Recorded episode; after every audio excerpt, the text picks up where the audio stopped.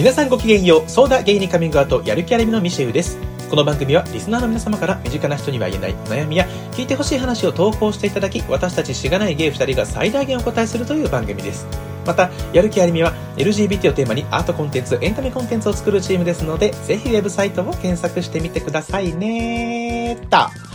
ということで、今日はみーたんの一人会ということになっております。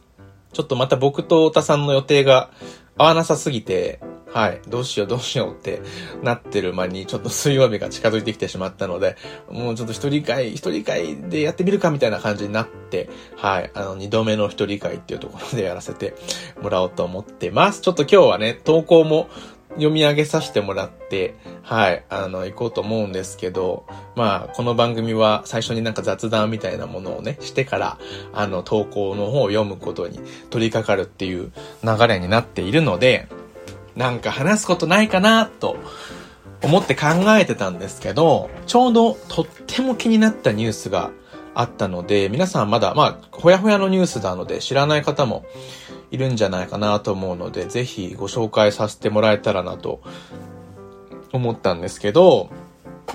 最近気になったニュースっていうのが、ちょうど一昨日ぐらいに見たやつで、まあ、今日これ収録、水曜日当日の、えー朝午前中なんですけど、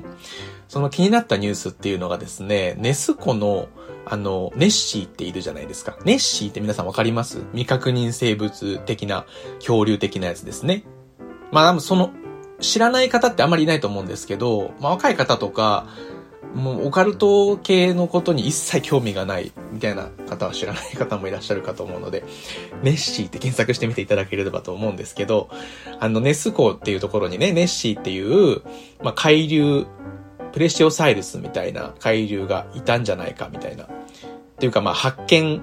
しましたみたいな人が何人かいて、古くから言い伝えられている伝説の生き物だけれども、まだ正体は誰も確認できていないっていうものですね。でかなり昔の時代で、あの、まあ、それこそ西の時代、飛行機もなかったような時代から発見、初めて発見されてきてて、結構有名な白黒写真があったりして、まあこれはまあ見たことある方たくさんいると思うんですけど、白黒写真で、なんか首長竜の頭みたいなのが出てるやつですね。結構奇跡体験アンビリバボとかで何度も取り上げてたようなやつだと思うんですけど、まあ、その正体が結局、カワウソの尻尾なんだったんじゃないかとか、カワウソの尻尾をね、取って、それをこう、あたかも大きいものかのように見せてる、フェイクなんじゃないかとか、またなんか、うなぎ？うなぎじゃないの？みたいな、あの、学者さんの説とかもあったりして、結構それが有力だったりとかしたりしてたんですけど、最近また、あの、とある生物学者か何かの人が、ネッシーの正体分かっちゃったかも、みたいな発言をしているのが話題になっていて、すごく納得感のあることだったの、説明だったので、話題になってると思うんだけど、結局その人が言ってることっていうのが、これまでその探検家の人たちとか、まあ、船乗りの人たちとかそういう人たちが自分がたまたま発見して、うわ、こんなものがあったんだよってこう語り継いできたものたくさんあると思うんですけど、まあ、その中の一つがネッシーとか、また人魚とかですね。まあ、特に海の上とかって、あの、まあ、なんか謎に満ちたところなので、そういう伝説上の生き物として語り継がれてくるものって結構多いんだけど、結局そういうネッシーとか人魚とかの正体っていうのが多分全部クジラのおちんちんかもっていうことがですね、言ってる方が出てきて、学者さんかな？多分。どういうことだよって思うかもしれないんですけど、そのクジラのおちんちんの写真上げてたのかな？なんか僕はちょっとニュース記事サイトみたいなところで読んだんでよくわかんないんですけど、まあ、写真が上がってて、なんかね、ピンク色の、本当にそれこそ首長竜の頭みたいな形をしているピンク色の物体なんですけど、それが海から、そのピンク色の物体だけひょこって 出てるんですね、クジラさんの。はい、あの、あれが。で、何かっていうと、そのクジラって集団で交尾をするみたいなことがあるらしくて、なんかメスが他のオスと交尾をしている間に、他のオスたちが自分の番を待ってその周りをぐるぐるその辺泳いでるんですって。で、その時にたまたまピヨンって水面から顔を出すことがあるんだって、そういう、そこが。上、上向きで泳いでたのかな？はい。なんで、そういう子がこう、ぴょんって出てくるっていうことがあるみたいで、まあ、それがやっぱ顔を出して、こう戻っていった瞬間を見た人が、え？え？ってなったっていう説ですね。で、写真見ればわかると思うんですけど、本当に納得感は、これすごくあって、確かに昔の人とかがそれ見た時に、まさかクジラのおちんちんなんて知る由もなく、ほとんどの人がね、きっと。しかもネットとかも別にない時代だし。文献とかもね、あったとしても、それを読んでない可能性の方が高いわけで、知らない可能性がある中で、ピンク色の首長竜みたいな形のものが、フィヨーンって出てきて、スーってまた潜っていくのを見たら、まあ、そういう解釈はするよねっていう話ですよね。すごく面白いなと思ったんですけど、結構子供の時、ネッシーいるかいないか論争とかもして、友達とね、して喧嘩してた身としては、まさかその喧嘩の火種がただのおっさんのチンポだと、思いもよらないよねっていうことでちょっとびっくりしましたね。クジラのね、おちんちんだったとは全く思わないじゃないですか。そう。だからね、今後たまたま、うん、クジラのおっさん、クジラのおっさんのチンポを無攻撃することがあっても、まあ、ちょっとその場にいる人には事実は言わないでおこうかなって思うんですけど、はい、そういうニュースがあってね、なんか昔未確認生物とか好きだったなとかっていうのも思い出しました。チュッパカブラとかなんかビッグフットとか土の子とかね、イエティとかスカイフィッシュとかね。スカイフィッシュとか懐かしいなスカイフィッシュ、スカイフィッシュは見たことあるみたいなこと言い張る構、結構いた。小学生の時。いませんでした？スカイフィッシュ。一番なんか身近ですもんね。スカイフィッシュってなんかちっちゃくてほぼ目には見えないぐらいのサイズで、常に空中を猛スピードで飛んでるみたいな未確認生物がいるっていうのがスカイフィッシュなんですけど、あれとかね、すごいロマンがあったよね。なんか、オカルト系なこと僕結構簡単に信じてたんで、僕が子供の時ってネットもまだ、まあ、パソコン家にあって、小学校5年生ぐらいから結構ネットサーフィンはしてたんですけど、まあ、その時はまだネットも黎明期だったから、こう、ノストラダムスの大予言とか僕、ガチで信じてましたしね。あの、1999年に7月に、なんか隕石かなんかが落下してきて地球が終わるみたいな話は僕本当に信じてて、めちゃめちゃ怖かったですね。多分その時大人だったら、あの、週末あげみたいな看板立てて、スクランブル交差点とかでじっとしてた気がしますね。それぐらい本気にしてた。なんかディザスター映画とかでよく見るやつね。いや、もう本当に怖かったですね。ああいう大予言とか。で、なんかあの、あの、奇跡体験アンビリーバボーとか好きだったんですけど、すごいなんか煽り方するじゃないですか、ああいう番組って。子供としてはね、もう本当に恐怖でしかなかったですけど。皆さんはどうですかね？そういうの結構子供の頃信じてたりしてた、してましたかね？まあ子供の頃じゃなくてもね、今信じてたっていいと思いますけど、僕はね、結構大人になるまで あの、空想の話を事実、事実と思い込んでたことがもう一個あったなっていうのを、まあ、このニュースとは別で、最近ある映画を見て、あの、思い出したんですけど、最近あの、ドラえもんののび太の大魔教っていう映画のね、まあ、リメイク版、あの、わさびドラの本を見てちょっと思い出したんだけど、その子供の頃、そういえばその大魔教の漫画版読んだことあったなって思って、でその大魔教の中で、なんか出来すぎくんがヘビースモーカーズフォレストっていう場所があってね、みたいな話をするシーンがあるんですよ。で、なんかタバコ好きの森っていう意味を NASA が名付けた場所で、この地球上のどっかのジャングルにずっと雲が被さってて、衛星写真で認識できないところがあるんだよみたいなことをね、言ってて、で、これ実はドラえもん上の創作なんですけど、そのヘビースモーカーズフォレストっていうところが。でもなんかドラえもんって結構、その、実在する世界の七不思議とかを普通に織り交ぜてくるから、何の疑問も抱かずに僕、そんなのが、あ、あるんだって思って、思ったままずっとそのまま大人になるまで、それが事実だと勘違いしてたんですけど、なんかネットかなんかで改めて調べたかなんかで、え、ヘビースモンカーズフォレストってないの？みたいなことを初めて知ったんだけど、僕それまでの間、割と、ま、10代後半ぐらいの、もう大人ぐらいになった時に、平然と多分何回か友達とかに言ってるんですよね、その、ヘビースモーカーズフォレストってのがあって、そうそうそうそう、なんか雲に覆かぶされてて、全然誰もね、なんかわからないところがあるんだよね、みたいな。ことを平然と僕言ってたと思う、言ってきてたなと思って、すごい恥ずかしい気持ちにそれもなりましたけど、ね、いい思い出ですけど、そういうことがね、未だに何かあるかもしれないですよね。あの、事実だ、事実だと思い込んでる何かが怖いですね。なんか思い込みとか誤った情報って、今、ツイッターとかでさ、流れてくる情報って、まあ事実が多いから、別にいいんですけど、でもやっぱり作り話とか、よくわからない専門家のよくわからない、なんかこともあったりするじゃないですか。でもそういうの見たときに、なんか、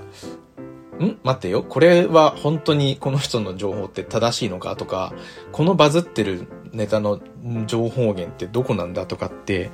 ちゃんと冷静に考えるべきなんだけど、なんか普段 SNS とか慣れすぎちゃってるがゆえに、結構簡単にさらっと信じたまま、なんかこう、ながらみ、携帯ながらみしてて、さらっとそれ見て信じたまま、記憶にこう閉じ込めて、もう違うことをしだすと、それが事実としてただ自分の頭に残って、後々なんか、引き出されていくっていうのが、結構恐怖ですよね。自分がいかに普段知ったかをしまくってるかっていうところは、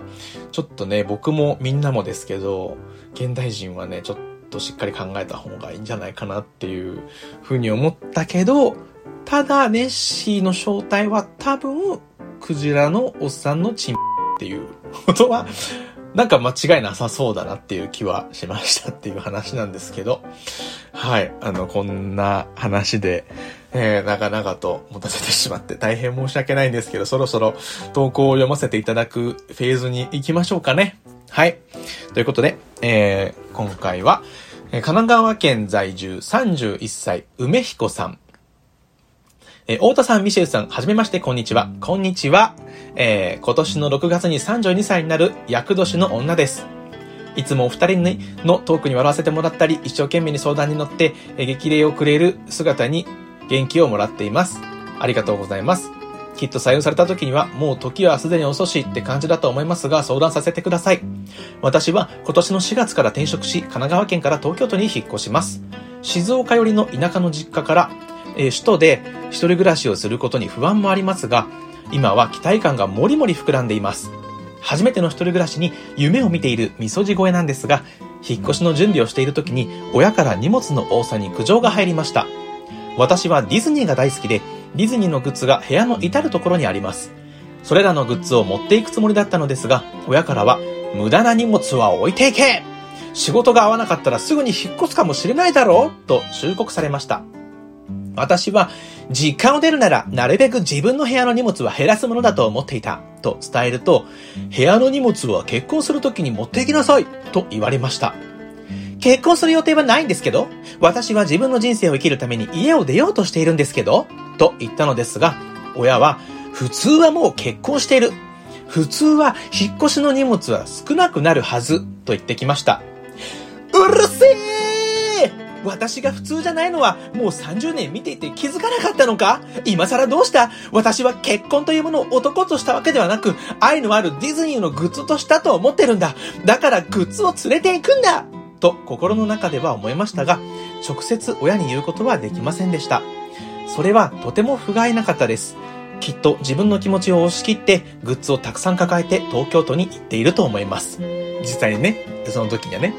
はい、えー、そして都会人にもまれながら働いていると思います。毎日の家事に体力を持っていかれると思います。そんな私にエールを送っていただけないでしょうかわがままなのはわかりますが、いつかそうなゲイにカミングアウトで二人が私にエールを送ってくれると思いながら新天地で頑張りたいと思うので、愚痴のような文章で申し訳ないのですが、そらさせていただきました。長文で大変失礼いたしました。これからもお二人のトーク楽しみにしております。ということで、ありがとうございましたということなんですけれども、あのー、エールを送ってほしいということだったんですけど、すいませんね。今回、あの、太田さんお休みの中取り上げてしまって申し訳ないんですが、まあ、太田さんも、頑張りやあたいも大阪で頑張ってんねんとかっていう風に、あのー、せやからあたいも頑張る境、梅彦も頑張りやっていうはずなので、あのー、またね、あ取り上げて、あの、言わせようと思うので、はい。それはそれでまた、太田さんからもぜひ今度エールを送っていただこうと思うんですけど、ディズニーグッズと添い遂げる人生、もう最高じゃないですかって、まず思いましたよね。うん。まあ、その前にあの、親御さんのね、普通はとかいうの本当やめてほしいなって思いますよね。人類みんな異常者なんだからさ、もう、みんな、人類もクジラもね、やってることおかしいんだから、全部って。とか言いながら僕も普通はって多分何千何万回と言ってると思うので、まあそれもまた異常ですねっていう話かなと思うんですけど、っていうね、ことを思いました。はい。ねわがままなのはわかりますが、エールを送ってほしいんですって書いてたけどね。まずあの、新たな生活でこんな東京って土地狂っためちゃくちゃなところで出てきてね、31歳で初めて一人暮らしするっていうのはすげえことだよって思いますけどね。まあ、神奈川県から東京都なので近いかなってイメージする方も多いと思うんですけど、多分静岡寄りの神奈川っておっしゃってるので、相模湖とかその辺なのかなって思うんですけど、あの、富士急とかに行きやすいとこですね。そっちの方かなとかって思ったんですけど、結構ね、神奈川県ってやっぱ横浜とか、あのー、その辺以外のところって結構田舎だったりするんですよね。だから、もう状況感すごいあると思うんですけど、すごいよね。だから31歳初めて一人暮らしっていうのは。ね、一人暮らし初めてする年齢っていくともうちょっと早い人が多いのかもしれないですけど、ね、結果的にディズニーグッズは持ってきたんですかね、東京の方に。持ってきてそうですけど。ね、大好きなグッズに囲まれて癒されながら頑張ってほしいなって思うんですけど、僕もね、一人暮らし始めたのが実は28歳、29歳とか、ほんと30手前ぐらいなので同じような感じなんですけど、しかも僕も神奈川県から 東京都に出て行ったんですけど、まあ、ただ一人暮らしを始めた時っていう、その前に、あの、友達とルームシェアしたりとか、あとは大きい家住んでるこのところに居候したりとかしてたので、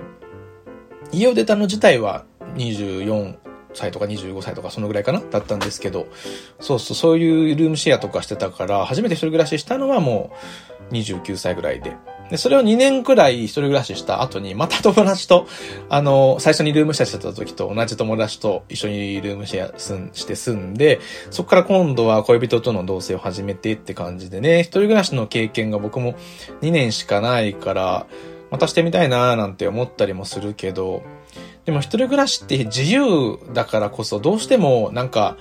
部屋がね、汚れちゃったりとか、汚くなってしまいがちな気がするんですけど、そういう部屋が汚れてしまうとかってね、なんか堕落してる感が出てきちゃって、元気ない時に余計元気なくなるから、まあ、そこはね、ちょっと頑張ろうなって思ってます。ちょっと綺麗好きの方だったら申し訳ないんですけれども。僕もね、あの、そこまでやっぱり汚れ、汚したくない派ではあるんだけど、そこまで別に綺麗好きすぎるわけでもないので、結構一人暮らししてる時なんかはかなり、もうゴミとかね、ため、ゴミはまあまあんま貯めなかったかな。でもなんか、あれ、洗い物とかは結構貯めてたりしてたので、疲れた時にね、見ると、本当にしんどいなってなったりしてたので、そういうのはね、徹底して、早いとこ片付けたりするのがおすすめですっていう、よくわからないアドバイスから始めるんですけど、まあ今月ね、ちょうどこれが放送されてる日に当たる4月から、2022年の4月から転職して東京都に引っ越すっていうことだったので、はい。ぜひ頑張ってほしいんですけど、毎日の家事もしていかなきゃいけない状況っていうのがね、本当に大変なので、できる限り最初は、あの、いろいろと削減していった方がいいなって思うから、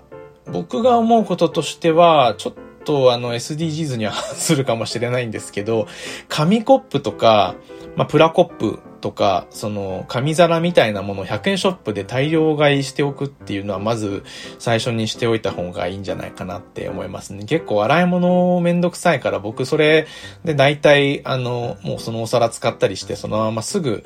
ちっちゃい袋、あの、コンビニの袋とかに縛ってゴミ捨て場に置いといたりとかしちゃってたんですけど、まあね、マンション、住んでるところのルールがどうなのかによるから、そこはちょっと考え物ですけど、まあ紙コップはすごいおすすめですっていう話がしたいのと、あと、お金が貯まったら、もしくは今貯金があるなら、真っ先にドラム式洗濯機は買うべきだっていうのは、もう本当に思います。で、もう洗濯機買っちゃったよって言うんだったら、もうそれ売っててください、すぐ。いくらで買ったものだろうが売って、すぐドラム式洗濯機に買い替えてください。っていう話は本当にね、僕、ドラム式洗濯機が今持ってるんですけど、一人暮らしの時なくて、てか入らなくて、もうドラム式洗濯機があればどんだけ楽だった、時間もストレスも削減できたかっていうことは考えるとね、それはもう凄まじいものだったので、で、僕は当時洗濯、ドラム式洗濯機持ってなくて普通の縦型でやってたんですけど、その干したり取り込んだりするのがね、嫌いすぎて時間もかかるし、すごい、本当に時間奪われるじゃないですか。で、仕事が平日忙しい時なんかにはできないし、休みの日とかさ、それ半日使ったりするのすごい本当嫌だから、僕はあの、イケアの袋に洗濯したものを全部詰め込んで、歩いてコインランドリーまで行って一気に乾かしてたんですけど、まあコインランドリーもね、お金かかるけど、意外と、まあ週1回分貯めて週1回行くみたいなことをすれば、そんなにコストもかからないかなっていう感じするので、まあドラム式洗濯機がない間はコインランドリーに持っていくっていうのも一つ手かなって思います。本当にね、コインランドリーってあんまり使わない人にとってはあんまり発送しないもう本当に干すのが普通みたいな人からするといかないもんかなって思うんですけど、本当に楽なので、あの、乾かし、乾くし、シワも伸びるしっていう。で、お出かけする日の当日の朝にやっても何もかもが間に合うから、その服がね、ないとかっていう状況に対しても。からすごくそれはね、ぜひやってほしいなって、ドラム式洗濯機買うかコインランドリー探して、あの洗濯は絶対コインランドリーで乾かすっていう女性だからね、体格によっては濡れた服って結構重い荷物になるので大変かなと思うんですけど、まあ台車買うなりしてね、あの、持ってっていただけたらななんて思ってます。なんかね、ちょっと、梅彦さんが期待してたエールとはちょっと違うかもなっていう感じがしていて、すごい申し訳ない気もするんですけど、どうですかね ?4 月、今日20日水曜日ですけど、まあ今日聞いてるとは限らないですけど、都会人に揉まれながら働いていらっしゃるんですかね？毎日の家事にはね、体力は持ってかれるんじゃないかなと思うので、家事ね、めんどくさいよね、本当に。家事ね、す、やるとめちゃくちゃスッキリするんだけどね。うーん。ぜひ頑張ってほしい。まあ、頑張るって思わないでほしいかな。頑張ってほしいとか言っておきながらなんですけど。もうグッズに囲まれている幸せをたっぷり堪能して、まあ、生きていくために楽しく働けたらなっていうのが一番なので、まあ仕事もね、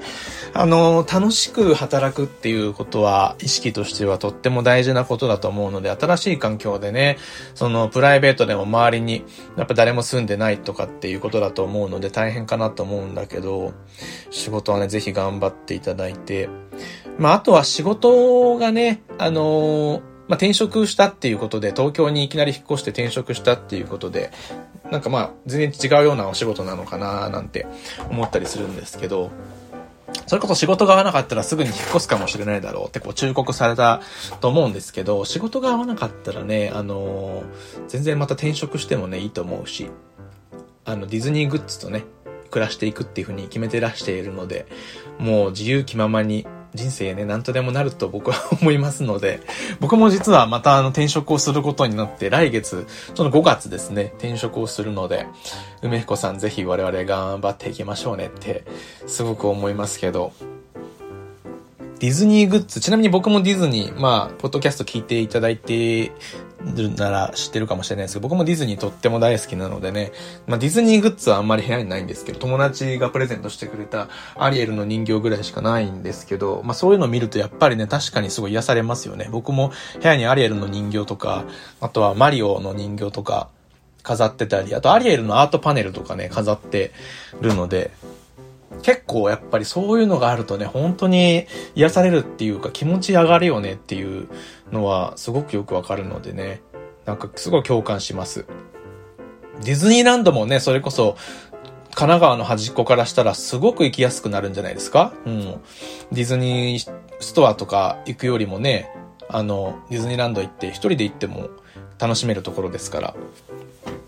休日はね、ディズニーランド行ったりして、日々の疲れを癒したりなんていうこともいいんじゃないでしょうか。ということでね、ちょっとここまでいろいろ言っていきましたけど、やっぱり僕はなんかこう、言葉でエールを送るとか、なんかうまいことを言って元気づけるっていうのはあまり得意ではないので、まあどっちかというとパッションの人なんでね、うーん、本当かよっていう気はするかもしれないけど、まあ、パッションで応援したい方なので、ちょっと、ここでね、最後に一曲、あの、梅彦さんに、えー、歌をね、お送りできればななんて、えー、思ってます。はい。じゃあ、最後にね、梅彦さんに歌を歌って、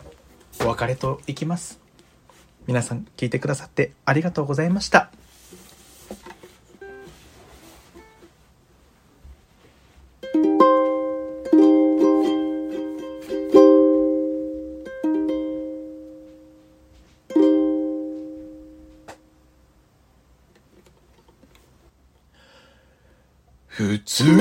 結婚してるって言うけど、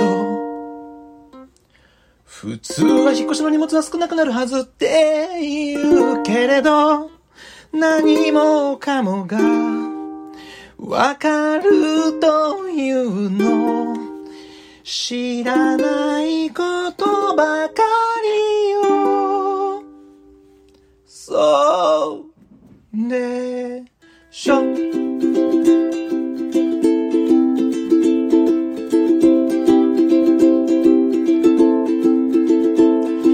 でしょ地を。よく見てごらんなさい。岩も木もみんな生きて。心も名前もあるわあなたが知らない世界。知ろうとしてないだけ。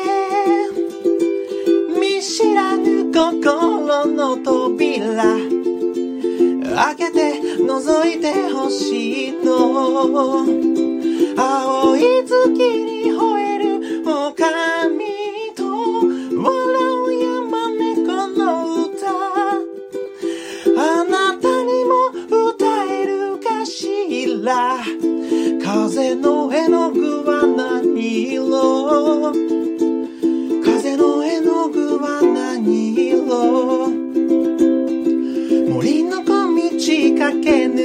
Day.